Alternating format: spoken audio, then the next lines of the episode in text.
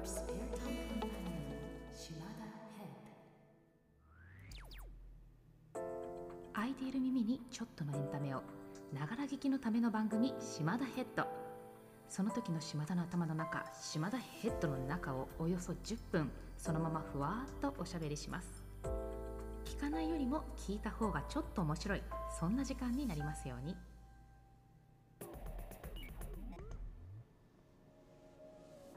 いかがお過ごしでしょうか？島田です。先日東京にも雪が降りましたね。すっごい楽しみにしてたんですよ雪予報。家の中から見る分にはちょっと街が白くなってる様子とか楽しいじゃないですか。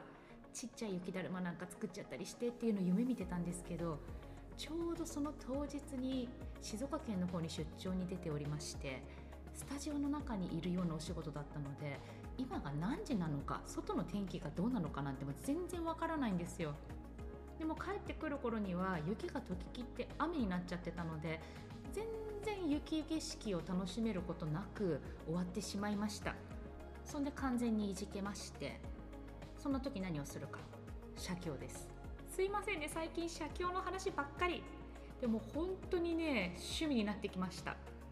最初2時間かかっていたんですが最近慣れてきておおよそ40分で書き上がるようになりました。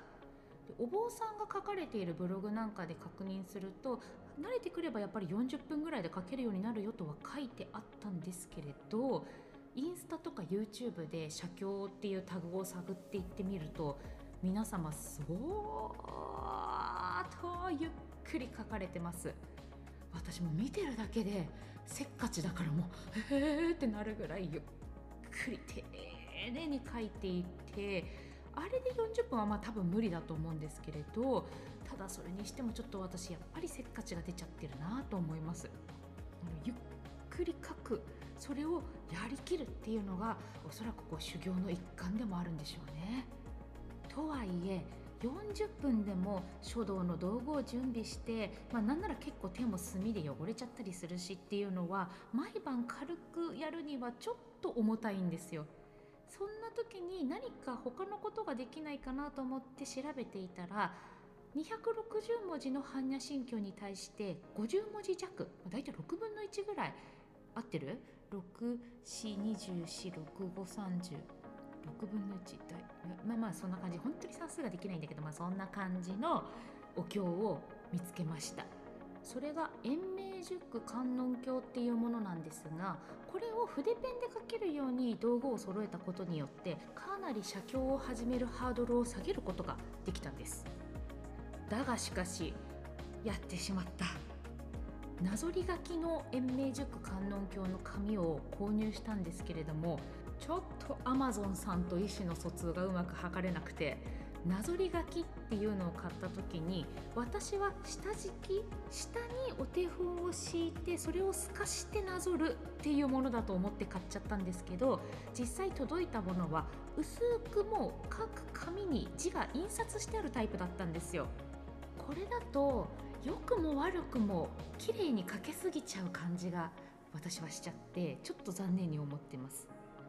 というのもここまで写経をしてきてみて思うのはまあ、なぞり書きとはいえ結構こう自分の線が気持ちとか心の状態によって変わることを発見したからなんです。でそこを、まあ、見るというかそういうこともなんかこの写経をすることの楽しみの一つに含まれているように私は思っています。でね全然その何て言うんですかスピリチュアルなパワーがあるとかいろいろ感じられるとかっていうわけでもないし特別な宗教をすごく信心深く信仰しているっていうわけでもないんですけれどこの写経をやっててねちょっと本当にこのノンスピな私が不思議体験をしたっていう話をここからさせていただきたいと思います。話は般若心経の方に戻るんですけれども般若心経260文字書き終わったら願文願いの文を一つ書くことができます。でこれはもちろん何かお願い事をしてもいいんですけれども、まあ、まずはちょっと先祖供養から始めようかなとそれとかまあ身近な方のご供養でこれは先祖代々を供養するっていう書き方もあれば個人を供養するっていう書き方もできるみたいです。で、まあ、まず私島田家先祖代々を供養するために写経1個書いてでその次旦那さんの方のお家の先祖代々を供養するっていうので1個書いて。その後なんですよ。その夜時間がありそうだったから母方の方の先祖代々の供養で写経書こうって思ってた日にもうあ筆欲しい筆買おうってなんかすごく思って大好きな書道センターに行ったんです。私まだ自分の好みの筆が見つけきれてなくっていろいろ試してる途中なんですけれどもなんか今回だいぶお高いやつ買っちゃったんですよ。なかなかいいやつ。で普段だったらなんかちょっと尻込むな筆だしなっていう思うぐらいのお値段です。まあ、おおよそ樋口の一葉さんをお見送りするぐらいのお値段で、まあ、私にとってはちょっと小筆に一葉はまあまあ贅沢。でその筆を使ってその晩母方の先祖代々を供養するために写経を書きました。で今までになくすごく集中ができたなと思っていて筆の良さも多分あると思うんですけどなんかこうあいい感じだな集中できてるなでも集中できてるなって思ってる時点で集中してないでしょってちょっと思うんですけどでもなんかね感覚が違ったんですよ。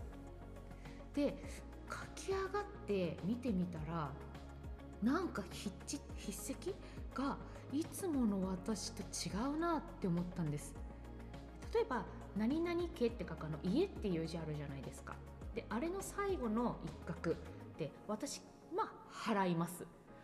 なんだけどそれがこうなんかちょっとこう曲線でクッと止まってたりですとかあのまあ普段だったらまあ外側に向かって払う線がことごとく内側にキュッキュッキュッってこう止まるように書かれていたんですよ。で私小学校中学校と書道を習っていたんですけど基本的にはこう滑らかめにスッスッスッスって払うタイプの文字をお手本に掲げてる感じの書道の塾で。で一方ですね実を言うとこの供養で書いた時に一番思い浮かべていた母方のおばあちゃんっていうのは書道の師範だったんです。でそちらの字を私すっごく力強くてドンって止めてバッて払ってみたいな感じがすごく好きだったんです。線がダイナミックっていうか。であ待てよ。このキュッっていうこう力強い感じの止めとかあのだいぶメリハリボディな感じの字でこれ母方のおばあちゃんの字じゃん。って思ってもちろん私師範じゃないですからおばあちゃんに言ったらぶち怒られるんじゃないかっていう感じなんですけどでもね似てる気がしてで書道をやってる父方のおばあちゃんめちゃめちゃ元気なんですけどそのばあちゃんとその母方のねばあちゃんということで、まあ、娘である母ちゃんに見せたんですよ。で普段私が書いてる写経とちょっと写真で比べたりしてもやっぱり全然筆跡が違うの。これ筆買うところからばあちゃん来たんじゃね？ってちょっと思ってさすがになんかびっくりしたんですけどまあそんな不思議体験がありました。まあ、そもそも写経というのがま宗教的な活動の一環ではあるのでそういう方向に頭がいくとか感じようとするみたいなところも働いたとは思うんですけどねそんでさらに不思議なのがね写経してたら犬が帰ってきたの。10年前ぐらいに死んじゃった。マロンちゃんっていう犬の匂いがするんですよ。お香の匂いだったの。島さんがくれたお香がマロンのシャンプーと同じ匂いだったんです。なんだかね亡くなっちゃってる身内のことをとっても近く感じたよっていう不思議体験でした。